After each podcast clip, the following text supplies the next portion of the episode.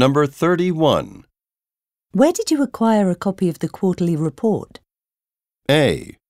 They require payments to be made in advance. B. To the conference room. C. Jane Collins had an extra one.